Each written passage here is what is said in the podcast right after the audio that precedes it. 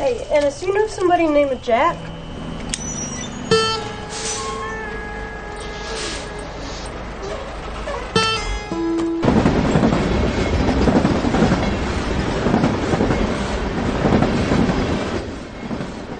you looking for work, I suggest you get in here pronto.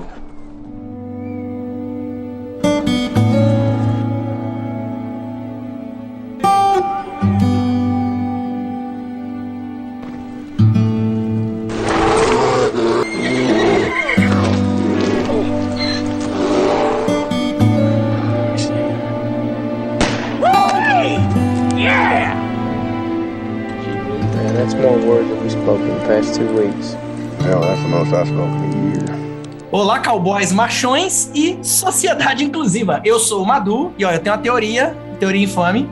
Brookback Mountain termina em 1983, depois da morte de Jack. Spoiler, já tô dando aqui. Cara, tá de sacanagem, né? Você deu spoiler antes de falar, tipo, até de que filme que a gente vai falar. É tipo. Tudo bem, pariu. tudo bem. Tá no título, pô. Se você não sabe qual filme que é, olha pro título. A minha teoria é o seguinte: Randall, que é o personagem do David Harbour, que é um dos. que a gente vai descobrir que é um amante do Jack, ele deixa o Texas, e a teoria é que ele assumiu uma nova identidade, teoria totalmente da minha cabeça, e ele vai pra Hawkins, na série Stranger Things, que não, coincidentemente, por isso que, que é uma teoria, se passa em 1983. E em, Back, em Brookback Mountain a gente não sabe o que aconteceu com ele. Tá validado.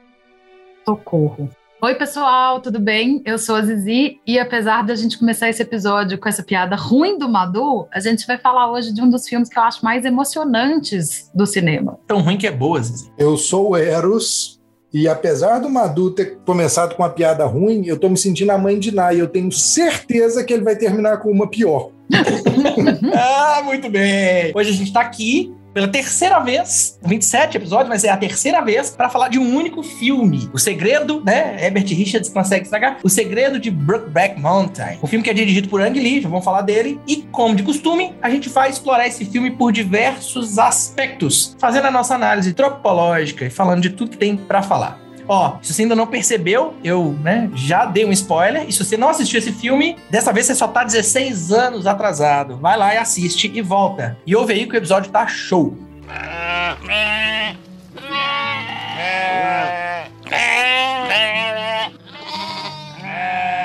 Então vamos falar então de Ang Lee. Zizi, pra manter nosso padrão, se o Eros vai falar qual é o filme, explica aí, conta pra gente quem que é Ang Lee. Ang Lee é um diretor taiwanês, mudou-se, né, muito jovem para os Estados Unidos, então ele tem essas duas referências aí, é um cara que transita entre as duas culturas, e isso é até curioso no cinema dele, porque ele tem, eu acho, bem marcado, né, às vezes até uma certa ambiguidade aí, que ele tem bem marcado as duas coisas, na minha visão, né, as duas referências. Ele é um diretor que é conhecido por uma extrema sensibilidade, mas também uma versatilidade. O cara faz filmes assim que são adaptações de clássicos da Jane Austen e faz filmes de super-herói como Hulk, né? Passa aí por cinema de ação tipo Tigre e o Dragão, coisas mais filosóficas como A Vida de Pi, romances, né? Como O Segredo de Brokeback Mountain, que a gente vai falar hoje. Então ele tem uma variedade muito grande, não necessariamente bem sucedido em toda essa variedade, mas ele tem. De Hulk. É o cara em cara. É. Cara fez Hulk, né? É, aquele primeiro Hulk, né? Aquele que não é muito bom. não, não é o primeiro, porque o primeiro é muito antigo, né? É, não, o primeiro dessa leva, né? Mas ele tem aí um, um, cinema muito convencional, de certa maneira, né? Em termos de direção, direção de arte, iluminação, né? É, enfim, cenários e tal. Ele tem uma, um cinema que eles chamam até de tipo cinema de Oscar, né? Filmes típicos desses que a gente vê ganhando Oscar, que é muito americano. Mas por um outro lado, ele não deixa de ter uma coisa meio, de certa forma, contestadora. A gente às vezes vê menos isso nos filmes dele, porque os filmes dele são muito histórias, digamos assim, pequenas, minimalistas, como diz o Eros, né? Ele me ensinou outro dia que não é pequena, é minimalista. Mas ele tem essa coisa das histórias intimistas, das histórias familiares, das histórias, né, ali, é, discretinhas, de certa forma, mas que sempre no cinema dele tem alguma contestação, assim. A gente está questionando aí alguma certa opressão como algum status quo assim da nossa cultura, né? Então Sim. é recorrente no cinema dele falar sobre é, romance LGBTQIA+, é, a opressão do feminino, enfim, todas algumas dessas bandeiras e da- né, dessas ah, pautas do momento. O Ang Lee tá lá falando disso tudo desde lá de trás, mas por trás de um cineminha discreto. E eu acho que a gente vê muito da dessa sensibilidade chinesa, né? No, no cinema dele, quando a gente entende a relação que ele tem, por exemplo, com o, a direção de arte, com a parte visual, que ele às vezes coloca muito ali um detalhezinho que conta muito a história e que às vezes a gente não percebe, mas de certa forma constrói ali o, o clima que ele quer dar. Então a gente pode não ver especificamente a cor que usou, a troca do figurino, nananã, mas ele consegue criar aquela ambiência que passa um. que cria uma emoção e que aquela emoção conta a história às vezes mais do que o diálogo. Então os filmes dele são muito expositivos, né? Tem essa coisa meio poética. Ô, Zizi, apesar de ser o primeiro aí que ganhou o Oscar, né, com o segredo de Brokeback Mountain, o filme é banido na China. É, é muito doido isso, né? Assim, como é que. Como é que pode, né, no fim das contas? É, e é um pouco daquilo que a gente falou no episódio do Estranho no Ninho sobre o Milos Forman, né? A pessoa que sai daquela, daquele ambiente opressivo, né? Daquela Uhum. ditadura para ir para um lugar onde ele consegue se Sim. expressar e de alguma maneira essa história e esse questionamento está sempre presente nos filmes dele, né? Eu sou uma suspeita, eu gosto muito, não gosto de todos os filmes da Ang Lee, mas os que eu gosto, eu gosto muito e muito por conta dessa sensibilidade. Eu acho até engraçado que as pessoas é, existe uma crítica aí dele ser dos filmes dele ter uma carga dramática, né, dele ser um pouco meloso, mas comparado aí com o cinemão americano, eu acho que ele é até muito discreto em algumas vezes, né? Assim, eu acho que uma comparação quase injusta. E ele é um cara que ele navega, em- apesar de. Ele navega muito em estilos, né? Assim, Aham. eu assustei quando eu descobri que Ang Lee é o cara que fez o Tigre e o Dragão, ele fez Hulk, você fala, what, né? E depois você vai e coloca Aventuras de Pi no meio e Brokeback Mountain. Você fala, como assim? O cara E faz Jane tudo. né? Austen, né? O cara pensava em sensibilidade, assim, ele vai de um, de um- de lugar, de um extremo para o outro, muito rápido, muito fácil. E ele consegue, né, como eu disse, tirando alguns detalhes, para mim ele consegue se dar bem em quase todos, assim. Acho que são poucos os filmes dele que eu não gosto muito. É, eu não vi muito, assim, eu acho que eu vi cinco filmes dele. Cinco filmes dele. Então vamos falar então do Segredo de Brookback Mountain, que é o nosso filme aqui em inglês, é muito melhor sempre o nome, né? Que é só Brookback Mountain, Viva a Simplicidade, Viva o Minimalismo, como diz o Eros, né? Filme de 2005, É tipo, viva a falta de spoiler, né? Porque no Brasil ele já te deu spoiler no título do filme. deveria ser assim, né? É melhor do que o homem que era a mãe, né? Por pouco, né, né? O Segredo de Brookback Mountain, a morte de Jack Twist, né? Bom que o Madu começa a dar spoiler assim, né? Tipo, no começo do episódio, antes de avisar que vai ter spoiler. É, mas, em tese aqui ele já avisou que não tem spoiler, mas a primeira frase dele é o spoiler do final do filme que o Jack morre, sacou? Então, tipo, antes de avisar da volta de spoiler, ele dá o spoiler. Então, Eros, aproveita, deixa aí, conta sobre o filme. o segredo de Brokeback Mountain vai nos contar a história do Jack Twist e do Ennis Del Mar, que são jovens no Wyoming que vão campear ovelhas numa montanha durante um verão para proteger as ovelhas, para não perder né, o emprego temporário. E eles acabam passando um verão juntos, se envolvendo. Eles desenvolvem uma relação amorosa, uma relação meio conflituosa e amorosa nessa montanha. E o filme vai nos contar, tipo, isso é a abertura do filme praticamente, e o filme vai seguir nos contando a história dos 19 anos seguintes da vida dessas duas pessoas. É, e a forma como pontualmente eles se encontravam de tempo em tempo e a relação deles entre eles e a relação deles com as famílias, com os filhos, com o mundo em volta em geral. A gente vai acompanhando muita consequência, né, do que que é ter esse amor que é proibido de ser vivido muito pelos preconceitos da sociedade daquela época e dos próprios preconceitos que os personagens têm, né? Eu acho que é muito isso, mostra eles com a família para ir mostrando a inadequação deles com aquela situação, né? A contextualização da sociedade e eles, né? Tipo, É. como que eles não se encaixam naquilo ali. E, ó, percepção minha do filme assistindo. Não, Assisti tem, assisti tem tinha muito tempo e assistindo agora, a, a impressão que eu tive, eu tomo muito susto temporal, assim, com o filme. De repente você fala assim, hã? Já passou isso tudo de tempo? E a minha sensação de pulo temporal o tempo inteiro é assim, ah, já passou isso tudo de tempo, porque o filme se passa durante uns 20 anos, né? São 20, 20 anos de história, não é isso? Sim. Eu tomo muito. Toda hora eu tomo susto assim, mas como assim? Aí eu falo, nossa, já passou. E eu esquecia. Então, o tempo inteiro eu tive, tinha essa sensação de falar, nossa, aonde é que esse filme vai chegar, né? Eles vão ficar velhinhos?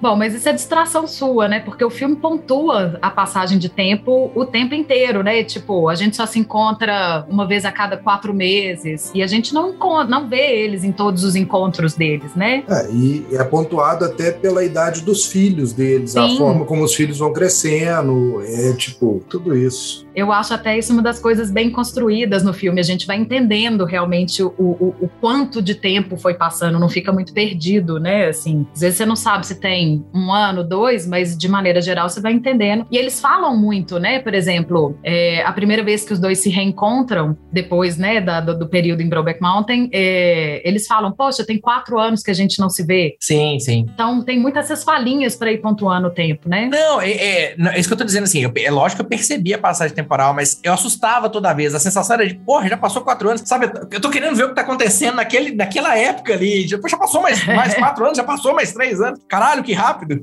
Mas é engraçado que isso é uma das angústias que eu acho que o filme traz, né? A gente entender que nesses 20 anos eles se viram e realmente estiveram juntos muito pouco tempo. Né, eu acho que essa é uma da- das angústias que os próprios personagens têm. Eu quero estar lá com o outro, mas eu, no final das contas, a minha vida tá aqui, né? Com essa outra família, com essa outra família, não, com a minha família, né? Com Sim. o meu trabalho. E essa essa angústia de da gente querer estar lá com eles no momento em que eles estão felizes, que eles são eles mesmos e que, né, vendo o romance desenrolar, mas igual a eles, a gente não tá lá o tempo inteiro, né? Porque aquilo foi um pedaço na prática menor do que poderia ter sido na vida dos dois. É um filme foda, o filme é lindo, a fotografia é maravilhosa, a história é do caralho. É tipo o, o amor, o romance dos dois. No fim das contas, velho, é tipo, é uma sacanagem nego falar que é um filme de cowboy viado, sacou? Porque não tem nada a ver. É um filme de amor, Uhum. puro e simples. É, é o amor entre duas pessoas e a forma como eles lutam pra viver aquilo ali e. E, velho, é tudo muito bem construído. É tipo, eu fico vendo a cara da Michelle Williams, sacou? A angústia dela de, Uhum. tipo, saber o que que tá acontecendo e uma sociedade machista na década de 60, no interior dos Estados Unidos, é tipo, dela não saber nem como lidar com aquilo, nem como tratar aquilo na relação com o marido dela. Então, tudo isso, pra mim, é muito bem construído e o filme é muito bom e muito legal por causa disso. Eu também sou uma fanzoca dele, assim, acho um filme que, como eu falei, né, eu acho que o melhor do Ang Lee pra mim é ele contar a história com delicadeza e sem ficar mastigando muitas coisas, e as atuações são maravilhosas, né, A- acho que até Anne Hathaway, que eu nunca tinha dado muita bola nela, pra ela nesse filme, dessa última vez que eu revi, tem uma cena no momento em que ela conta pro, pro Ennis da morte do Jack, que ele comenta, ele faz algum comentário, ah, ela fala que ele pediu pra espalhar as cinzas em Brokeback Mountain, que ela não sabe nem onde que é isso, se isso existe de verdade, e ele fala, é onde a gente ia pescar, e eu acho que é o momento que cai a ficha dela, talvez, né? Ou que reforça e traz à tona pra ela. O olho dela enche d'água na hora, de um jeito tão Aquela lágrima única do olho dela é fantástica, Isso, velho. é muito do caralho. bonito, É assim. tipo, você vê assim, caralho, velho, a ficha da moça caiu. E aí eu acho que ele tem uma simplicidade que tem tudo a ver com os personagens, né? E com o ambiente, com aquela coisa da natureza mesmo, né? A gente vê o, o- o ato, o primeiro ato ali deles na lá em Brokeback Mountain é muito, tipo, eles e natureza, né? Tem uma simplicidade, um purismo nisso que é muito legal e que segue no filme, né? O filme tem essa coisa de que é tudo muito enxuto, mas tá ali contado. E uma história que, como Eros falou, assim, é uma história de amor, independente de, né, o, o que impede esses dois de viver esse amor é o preconceito dessa sociedade, né, da época, da cultura, né, do- dos cowboys ali muito machista e tal, mas as consequências desse amor não vivido, né, dessa dureza que eles têm, né, essa coisa que o, o Heath Ledger, gente, a, a voz dele não sai, né, é tão impressionante, ele tem uma atuação que a- a- é, ele é pra dentro o tempo inteiro e Um australiano fingindo ser um cowboy, né? e ele não tem, assim, a emoção dele não sai. Ele, ele, é- ele é aquela pessoa apagada, né? O figurino dele é branco e bege. Ele é sem expressão nenhuma, porque ele tem medo. Nunca vi um talvez o personagem que mais tenha medo de falar quem ele é pro outro, né, pro mundo. E é muito triste, assim, é muito intenso, acho que toda a história, assim, uma duas, de certa forma, pesado isso, mas de certa forma um dos dois desperdício de vida, né? Duas pessoas que poderiam Sim. estar ali vivendo felizes. É muito Sim. uma história muito doída, muito sofrida, né? Mas muito bonita, porque tem um amor muito bonito, né? Eu, eu vou trazer um contraponto aqui, vocês vão me crucificar por isso. E exatamente pelo que o Eros falou de eu não também não encarar como um filme de cowboy viado, eu acabo olhando para ele como um romance, tá? Quando eu olho para ele como um romance, eu acho um bom filme, mas não me pega, sabe? Eu não sei, não me pega. Eu acabo, quando eu olho para um filme que discute outros aspectos de contexto, é, da homossexualidade, e ele discute uma quebra de paradigma, aí eu acho o filme mais genial do que eu acho quando eu olho para ele como um romance. Eu entendo a questão da sutileza. Quando eu te, trago um olhar que é racional para o filme, eu consigo ver um tanto de coisa, como você está falando do figurino, tem um monte de coisa ali que, que me agrada. Mas quando eu vou pro emocional e falo assim, me pegou, eu falo, não me pega, não sei porquê. Mas um filme de amor não quer dizer que é um romance. É tipo, o filme é uma história de amor, Sim, é a história de amor dos dois. Não é um romance. Acho que tá muito longe de ser um romance a porra do filme, sacou? Acho que deixa de ser, assim. Eu acho que ele só não tem o final feliz do romance hollywoodiano, que é uma coisa que a gente tá acostumado a ver, né? E a gente fica nessa expectativa porque é o padrão que a gente tá acostumado. Mas eu acho que ele não deixa de ser um romance. Eu também acho, acho que, que não. Ele é uma história triste, né? É um, é um romance-drama, né? É a mistura das duas coisas. Agora, eu gosto disso do filme, de falar, né, da questão do, do, da história homossexual, mas sem fazer disso o único mote, sabe? Assim, ele não é um filme que tá ali só para levantar bandeiras, ele não deixa de levantar, ele não deixa de questionar, mas ele não se atém a isso. Eu acho isso muito bonito no sentido de não definir pessoas por esse tipo de escolha. Isso faz parte de quem eles são e do, do, que, né? Isso determina a história deles de certa forma? É claro que sim. Mas isso determina quem eles são e o todo da vida deles e o todo do que eles são? Não. E isso é muito poderoso, né? Assim, eu acho que a gente fala, por exemplo, quando a gente vai falar da representatividade negra, tem muito isso de escalarem negros para papéis que falam, é, que contam a história que tem a, a, questão racial de pano de fundo ou de pano de mote principal. Mas é como se aquele personagem personagem só tivesse ali porque precisa de ter um, um personagem negro, porque eu tô falando da questão racial. E não se escala um personagem negro para fazer um papel comum, que não é definido por isso. E eu acho que o filme tem essa delicadeza. Ele tá falando, sim, é a limitação daquele casal de, de viver a, a história de amor deles, é a homossexualidade, mas ele não define aqueles dois personagens só por Concordo. isso. O fato disso existir não significa que o amor deles não seja bonito, digno de estar no cinemão. Concordo com você. E aí, esse é o meu ponto, Zi. Quando eu olho para ele como um filme, eu entendo o valor, eu vejo um monte de coisa interessante, mas não me pega. Tem coração. Não tem coração fazer o quê?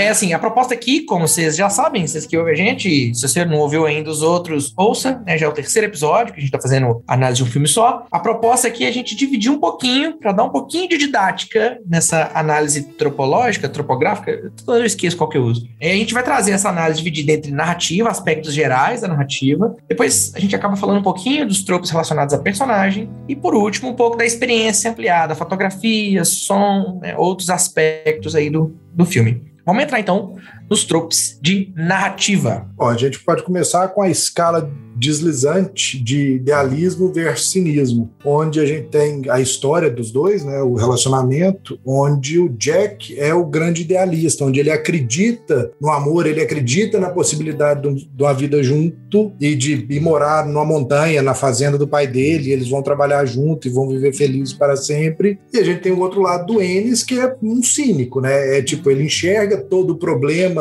do, o contexto, toda a sociedade, todo o mundo onde eles vivem e entende que não é possível aquilo, que é irreal o que o Jack gostaria. Mais do que um cinismo, ele tem um medo gigantesco, né, coitado, assim, ele é um cara que tem um trauma muito grande, um outro recurso do filme aí são flashbacks, a gente tem dois em momentos muito pontuais, assim, da história, e um deles é aquele momento que ele vai contando pro Jack que o pai dele fez questão de levar ele e o irmão para ver o, o cara que era meio que abertamente gay, né? Que vivia Sim. com o outro numa fazenda, naquele ambiente, e que a galera juntou para matar esse cara na porrada, né? E ele fez questão de levar os dois filhos para ir lá ver esse cara, e ele conta, inclusive, né, da suspeita de que o pai tivesse no meio, entre, né, dos caras que matou o outro. É, Mas vou te falar, eu acho que tem quase que três flashbacks, porque quando mostra a morte do Jack, aquilo pra mim é um flashback e é um Pra flashback, é um flashback da mulher, sacou? É tipo, é um flashback da mulher, da sociedade, da vergonha que ela tem de contar que o marido morreu espancado com um pé de cabra numa beirada de estrada e morreu sufocado com o próprio sangue, e tem uma historinha fuleira de um pneu furado, onde não tinha um pneu furado, consequentemente não tinha um aro de pneu que bateu no rosto dele, só tinha ele com a cara amassada na beirada da estrada. Então, eu acho que isso é um final aberto, né? Assim, uma interpretação aberta, porque ela pode estar contando a verdade, e eu acho que aquele, aquilo não é exatamente um flashback, eu vejo mais como a cabeça do Ennis, que é- tem essa história tão traumatizante marcada nele, é, que inclusive pauta a escolha dele o tempo inteiro, né? O medo que ele tem de assumir que ele é gay é- é, passa muito por essa história, né? desse medo, tipo, quem é como a gente não sobrevive nesse mundo, a gente não tem espaço, ninguém vai deixar a gente ser, a gente não vai ter, né, sossego hora nenhuma, ele tem essa paranoia o tempo inteiro. Então, naquela hora, pra mim, é muito mais uma construção que ele faz na cabeça e que o filme deixa aberto que, tipo, é uma possibilidade ter sido aquilo que aconteceu? É. Necessariamente é o que aconteceu? Não sabemos. Curiosidade é que ela. Como é que é o nome da atriz, gente? A Anne Hathaway. A a Anne Hathaway, ela, ela não sabe, ela deu uma entrevista, ela não sabe se aquilo. O que, que tinha acontecido de verdade. Tanto que ela gravou duas versões. Uma versão onde ela sabia e uma versão onde ela não sabia. E nunca foi revelado, tá? É, é- é realmente o final aberto. A cena que é mostrada pra gente na edição final é uma junção das duas coisas. Então, dá essa impressão de que ela sabe, né, no nível de atuação, e depois que ela Uhum. não sabe, né? Essa, fica uma mescla mesmo. Não, e é uma cena brilhante, né? Eu acho que essa construção da cena é muito maravilhosa. Só para pontuar, né? A gente estava falando aqui de flashbacks, tem um outro flashback que é o momento que, agora eu não lembro qual dos dois tem um- uma lembrança, eu acho que é o Jack, que num momento de um, um certo estresse, assim, de uma briga dos dois, ele tem um- uma recordação de um abraço, que é a cena, acho que é a mais famosa do filme, né? Que é quando o Ennis chega e abraça o Jack. Abraço mochila, abraço mochila.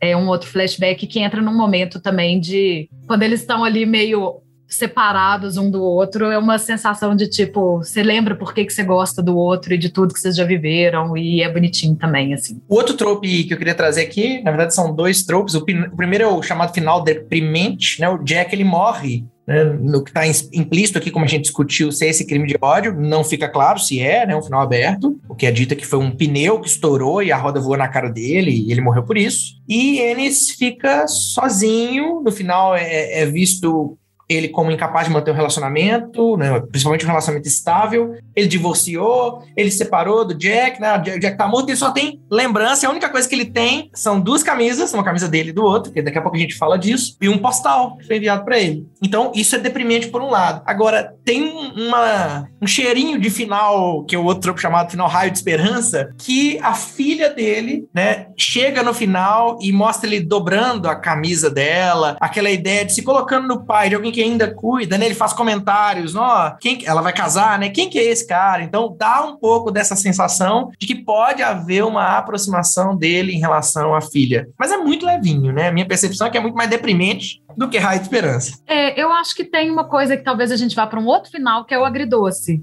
Né? Porque tem aí o de- final deprimente, sem dúvida, mas eu sinto naquela cena final um pouquinho de uma abertura desse cara, né? Um pouquinho desse cara se tocar que não adianta ele ficar fugindo da vida o tempo inteiro, né? Porque ele se esconde de todo mundo e ele não vive nada, né? Ele perde o crescimento das filhas, ele perde toda a relação com qualquer outro ser. E eu sinto essa aberturinha dele de querer deixar o trabalho para ir lá ver o casamento da filha e se abrir um pouco mais e se aproximar um pouco mais. E isso realmente E é conto, no conto original, eu não li, né? Eu tava lendo a análise de- de- do conto original. Tem algumas coisas que não são retratadas no filme. E, retrata ele acordando, ele sempre tem sonhos. Ele sempre sonha com, com o Jack. Ele sempre, sempre, sempre sonha com o Jack. E ele acorda numa mistura de angústia, mas com alívio, né? A ideia de ter matado uma saudade. Então é como se ele sempre sonhasse com, com Brookback Mountain lá, né? Ele sempre sonha Uhum. com, com os dois. Então dá, eu acho que no livro deve dar essa impressão ainda maior de agridoce. Eu achei super deprimente terminando de assistir o, É, o o filme. assim. raiozinho de esperança é raiozinho e o agridoce é, tipo, muito mais agrido que doce, né? Porque é isso, o final é mais pra deprimente do que qualquer outra coisa, mas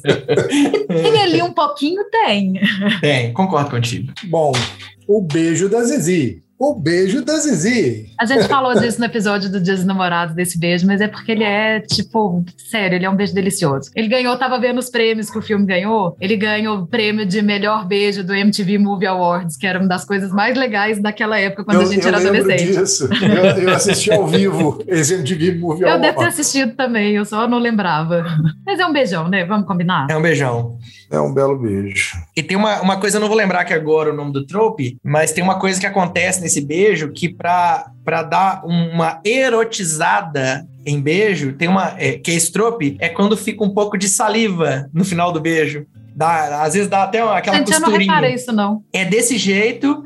E isso, inclusive, configura esse trope aqui, tá? Que, que é pra tirar um pouco, é pra dar uma quebra. É porque a cena toda, apesar do beijo, seu puta do beijo, a cena toda é meio confusa, né? A- aquilo ali fica uma mistura que você não sabe o que tá acontecendo. Aquela coisa. Ela, ela vai no erotismo, mas ela sai do erotismo muito fácil. E aí eles colocam essas sutilezas pra trazer isso de volta. Entendi. Que legal. É, ela tem, assim, tô, eu acho que a- as duas cenas mais, né, físicas é esse beijo e a cena de sexo que acontece antes, né, a primeira momento dos dois, tem uma certa brutalidade nelas, né, Aham. assim, tem uma, uma coisa de dois, dois homão bruto, Dois machos se pegando, né? Um negócio meio assim, né? mas que dá também toda uma, eu acho que tem um contexto, né, eu acho que aumenta, na verdade, o erotismo das duas cenas, Sim. assim, e da ânsia dos dois, né, eu acho que, é que o gostoso desse beijo mora nessa ânsia, eles estão quatro anos esperando para se ver de novo e dar esse beijo, né, uma expectativa gigantesca. Delícia. Vamos aos tropes, então, relacionados agora aos dois personagens, até mais do que os dois, mas os dois principais. Acho curioso que, assim, a boa parte deles funciona para os dois, né? E que marca bem como é, é a cultura da época. Então, os dois têm que né, fazer algumas coisas. Tipo, tem um trope que fala: eu já mencionei que eu sou heterossexual hoje, que é quando uma pessoa, por contexto, precisa o tempo inteiro se sentir né, a necessidade de reafirmar que ela é heterossexual para esconder a homossexualidade. E o filme, os é igual dois. um vegano, né? Hã? É igual um vegano. Como é que você diferencia um vegano do resto? É tipo, a primeira coisa que ele fala, ah, eu sou a Ana, eu sou vegana. Olha o preconceito. Mas aqui no caso é o contrário, né? É como se você tivesse que disfarçar e aí você fica ali declarando. Gosto de é carne, gosto de né? carne, e é vegano, né? E a gente tem várias cenas, né, dos dois. Eu lembro de uma do Jack no bar, que ele dá uma flertada com o cara e o cara sai fora, e aí ele dá uma. O palhaço. Com o braço, é, com o Cló. Tem, tem aquela hora também que ele fala, né? Você tá achando que eu sou bicha? Né, Ele fala com, com, com o cara, né? E entre os dois, inclusive, né? É. Tem o The Beard, né? Tipo, The Beard é, acho que é o mais batido de todos, onde os dois seguem uma vida paralela, casando, tendo crianças, seguindo uma vida heterossexual, mas no fundo, no fundo, tudo que um queria era fazer parte da vida do outro. É, eles vão levar. E The Bird, The Bird é, é, é a barba, né? Traduzindo. É a ideia de. O trope tem a ver com isso, né? Onde ele, você vai fingir um relacionamento direto com uma pessoa do sexo oposto, às vezes até entre o mesmo sexo. O ponto é fingir que tá, tá interessado numa coisa que você não está interessado. Esse é o trope. E a gente vê isso acontecendo, né? É, a Laurinha gerenciando as contas de Jack de forma desapaixonada, e, e fica, fica um pouco implícito que ela, ela tá meio semiconsciente ali dos hábitos dele, né? A gente não sabe até que ponto, mas fica meio aquela coisa meio desconexa, os dois são super desconexos. O casamento dos dois é mais desinteressado, né? Assim, eu acho que o casamento do Enes com a Alma tem uma coisa mais assim, da Alma ter casado porque gostava dele, vai descobrindo, né, a, a história do Jack, vai ficando mais incomodada e tal, mas ela quer ali ter uma família e tal. A outra ela tá meio um pouco se fudendo para aquele marido, Ah, né? foda-se ligado. O negócio dela é administrar a empresa de trator do pai, e é isso aí. Provavelmente casou com o Jack porque tinha que prestar conta e tinha que casar com alguém por causa da época do tempo. Na relação tradicional, ela é o marido, né? Na relação tradicional, da família tradicional, ela faz o papel de marido. Tanto que é é interessante quando, quando o Jack Twist, ele. Primeira vez que ele se impõe pro pai, né? Parece que o, o pro pai dela. Parece que ele tava esperando aquilo, né? Ele lá fatiando, fatiando o peru na ação de graças, né? É um dos poucos momentos que ela tem um certo orgulho, né? A sensação que eu tenho é que ela casa É, com um tipo, ela cowboy se diverte, ela cowboy ri. charmoso e depois descobre que ele é, é, né, ele também não, tá gosta. ali interessado no casamento, não tá interessado no negócio da família, ele não se impõe, e aí quando ele se impõe, ela olha e fala, opa, esse é o cara com quem eu queria ter casado. O pai, inclusive, né, gosta. Dá pra ver, assim, ele poderia. Eu fiquei imaginando que ele fosse virar e brigar, né? Ele cede, ele fala, opa, tá bom, Ele entendi. respeita, né? Ele fala, pode cortar o peru, é teu. Chega um ponto, ele tem que respeitar a casa alheia, né? É tipo, não dá pra passar por cima. Ah, sempre dá. sempre dá. Tem um, um, um outro trope aqui, que é um trope mais estético, né? Que é o porn stash, é o, o bigode pornô, né? De ator pornô. Que é esse bigode que ele assume. Cara, aquele bigodinho que ele assume.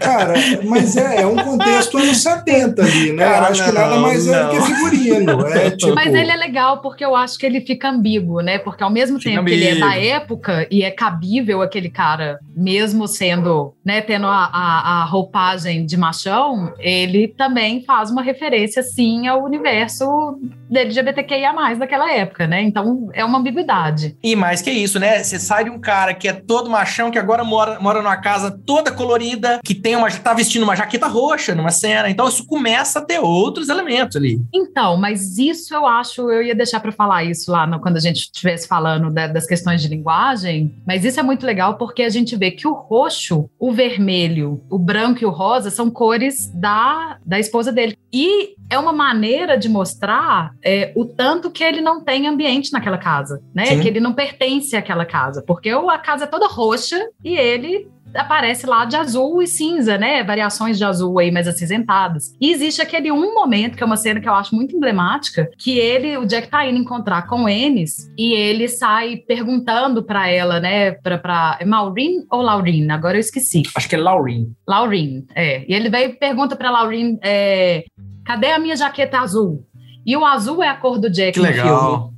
Então, e ele tá usando uma blusa roxa. E é muito legal porque é esse, é- essa, esse contexto que ele tá dentro daquele universo de ter aquela família, mas ele tá indo para aquele lugar onde ele pode ser ele mesmo. Ele não precisa estar fantasiado de roxo, né? Então ele quer pôr a jaqueta azul dele por cima porque ele quer voltar a ser o Jack. E aí eu acho que esse roxo aparece muito para pontuar menos essa coisa de ser uma cor que indica que talvez ele tenha aí um colorido, né, do, do universo homossexual. Não, é para pontuar que ele não tem um pertencimento àquela casa onde ele mora ou ele obedece ali uma roupagem de fingir que pertence àquela casa. Legal, legal. O Joe Aguirre, que é o chefe dos dois durante o verão, o cara é condescendente, agressivo, desdenhoso e barato. Que quando o Jack descobre que um ente querido adoeceu, o Aguirre informa para ele que ele não pode deixar o emprego, que ele não pode ir dali e ir embora dali, porque no fim das contas ele não consegue curar a pneumonia, ele não tem o que fazer deixando o emprego. É, só que no futuro ele é tipo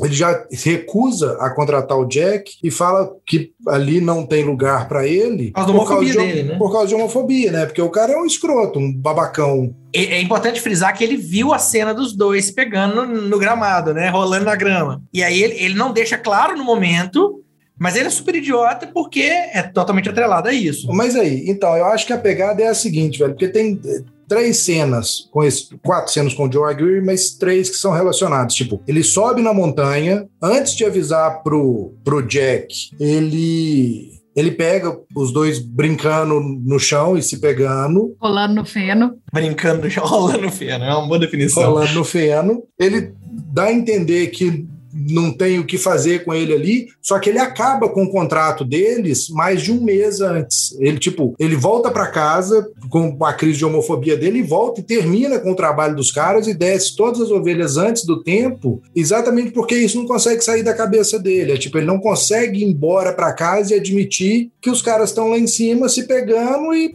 não estão olhando tanto ovelha assim, né? Mas aí tem o outro trope, né? Que é o idiota tem razão. Eu, como contratante, se eu contrato dois, duas pessoas independentes, qualquer coisa, para vigiar a ovelha, eles estão se pegando e não estão vigiando a ovelha, eu teria um ponto, tá? Eu tenho, independente do preconceito, eu tenho um ponto. Eu contratei para vigiar a porra da ovelha. Aí é só a gente saber separar motivos, né? Você uhum. não está executando o trabalho que eu te contratei para fazer. Ok o fato de eu acrescentar camadas de babaquice nisso, porque eu tenho preconceito, aí é okay. que, né, é o idiota e o idiota o com razão. razão. Né? Ele tem uma razão a, e ele não tem outra. Ele tem né? razão e ele é idiota. Exatamente.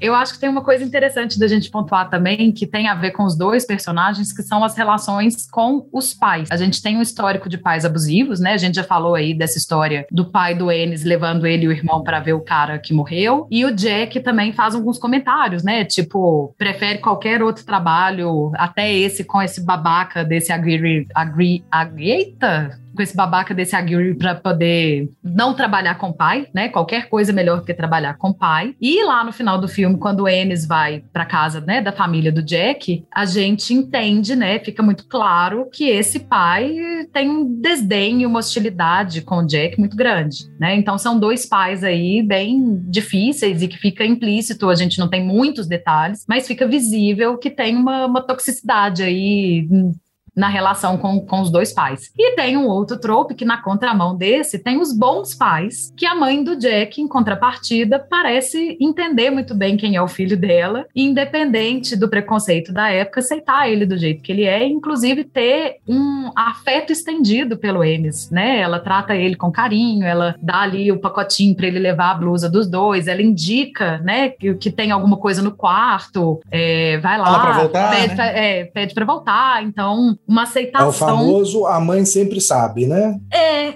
e aceita, né? Assim, que eu acho que o bonitinho é que é a única pessoa do filme que, de certa forma, entende e aceita qualquer um daqueles dois personagens, né? Nem assim, eles se aceitam, né? Nem eles se aceitam, como aquela mãe aceita o, o, Jack. É, agora, o pai é muito filho da puta, né? Porque o pai até ferir o Ennis ele fere. É tipo, ah, ele veio para cá num outro verão, ele costumava falar que ia vir para cá com o Enes Del Mar e que ia cuidar do rancho, mas uns dois verões para trás ele começou a vir com outro cara do Texas para cá, sacou? Tipo, é. ele sabe o que, que ele tá falando, é o grande do filho da puta e só. Agora, é, a, a sensação, essa cena da mãe foi o único momento que eu tive um respiro, sabe? A sensação de ter um respiro mesmo, assim, dentro do, dentro do filme. O tempo inteiro, é, por mais na, que tinha a cena romântica dos dois, por mais que tinham cenas ali que eram bonitas, eu sempre tinha a sensação de não ter um respiro. Eles estão ali negando a si próprios, lutando, né, com aquele, com aquele próprio preconceito. E quando vai pra mãe, eu tive essa sensação de, de, de leveza. É porque é isso, alívio. né? Ela é a única que mostra algum tipo de aceitação. O resto do, do contexto deles é todo muito opressor, inclusive, de certa forma, reforçando a necessidade deles de realmente se manter naquela escolha, né, de não ficarem juntos, assim. Tem um motivo, né? Não é só o medo do Enes, não é só uma paranoia, né? Aquela sociedade ali realmente não aceita eles. E a gente tem um, um outro trope que é o estoico. A gente falou que grande parte dos tropes servem para os dois, mas aqui tem uma característica diferente, né? Que enquanto o Jack é apaixonadinho, o Enes é, é chamado de o estoico, que é aquele cara que ele vai exibir emoção só quando tá sob estresse extremo, né? Ou tá com uma situação que é muito emocional mas ele é e normalmente escondida no beco, né? Não mostrando para o outro. Ele tenta manter ali uma racionalidade o tempo inteiro. Aqui, aqui pode ser encarado como uma espécie de máscara, né? Ele não é estoico, a sociedade tá forçando ele a ser. Ele não é, ele não queria ser. Mas tem toda a tratativa do pai, de como ele cresceu, né? Que uhum. força ele a estar nesse lugar.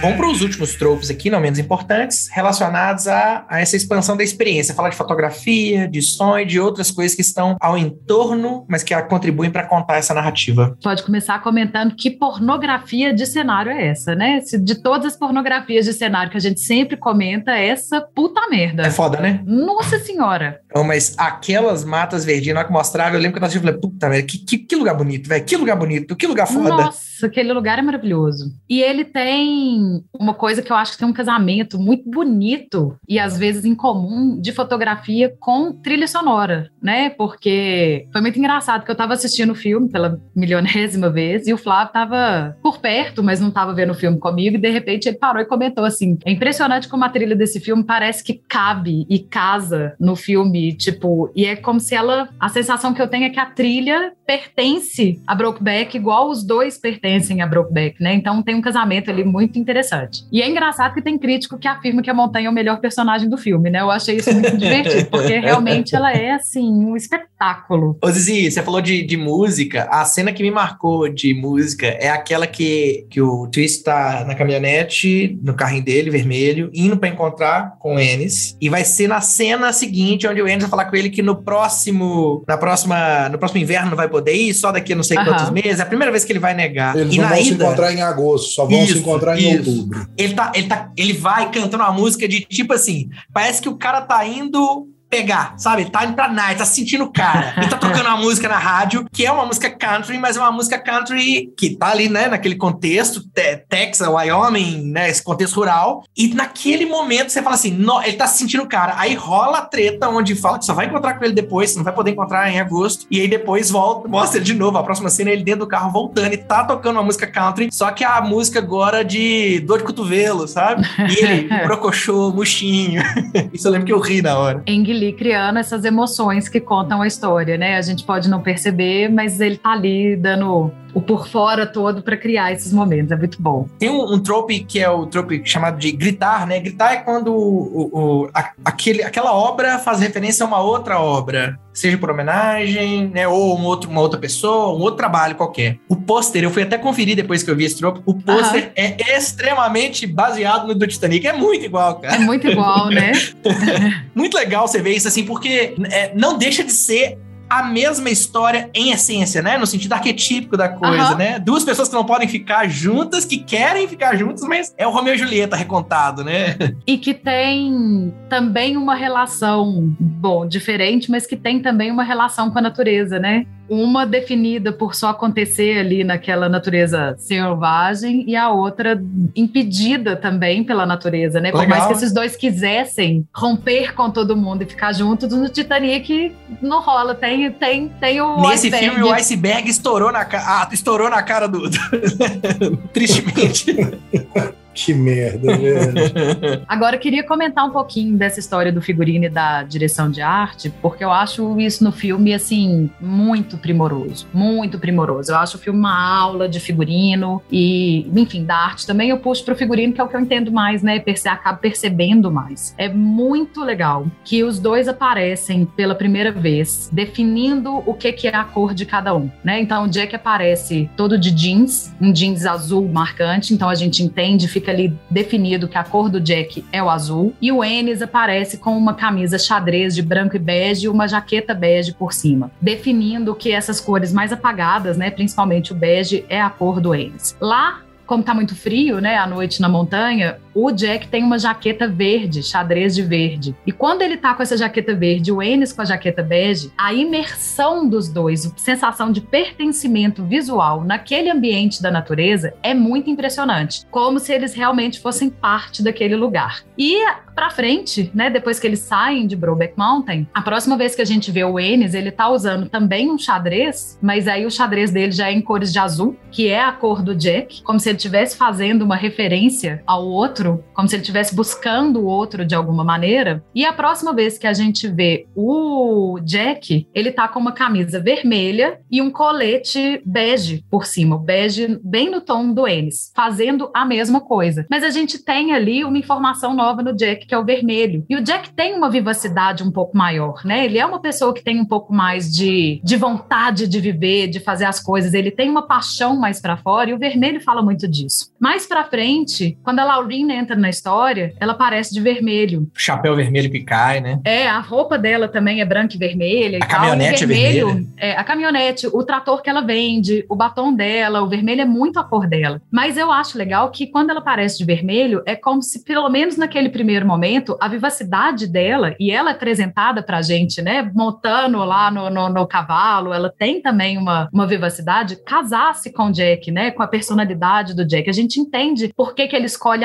aquela mulher, apesar da gente saber que ele gosta do outro e tal. Isso se segue, né? Nos, nos xadrezes apagados do Ennis, ele continua usando xadrezes aí um pouco azuis. E é muito divertido que eles fazem essa brincadeira, por exemplo, tem um colete que o Ennis usa que tem o forro vermelho. E é um detalhinho pequenininho, mas ele tá ali fazendo a referência à vivacidade contida e ao Jack contido, a paixão contida escondida dentro dessa fachada. E o filme vai fazendo essas brincadeiras, né? A gente já falou ali da roupa roxa, no ambiente roxo, do, do, do Jack fazendo nesse pertencimento ou não pertencimento da casa. E existe um momento que os dois brigam, o Jack e o Ennis, e que o Jack é, começa a aparecer de preto. E é como se ele tivesse de luto naquele momento da história que meio que terminou. Algo morreu para ele na história dos dois. E é no dia que ele começa a conversar com o cara que depois a gente descobre que foi uma espécie de amante dele também, né, do Jack. E ele começa a fazer um retorno depois de então para o azul, que é a cor dele, porque aí o figurino dele passa a ser cinza, que a gente pode quase que entender aí que a mistura do preto com, com, com o azul. O figurino do Jack começa a ser cinza,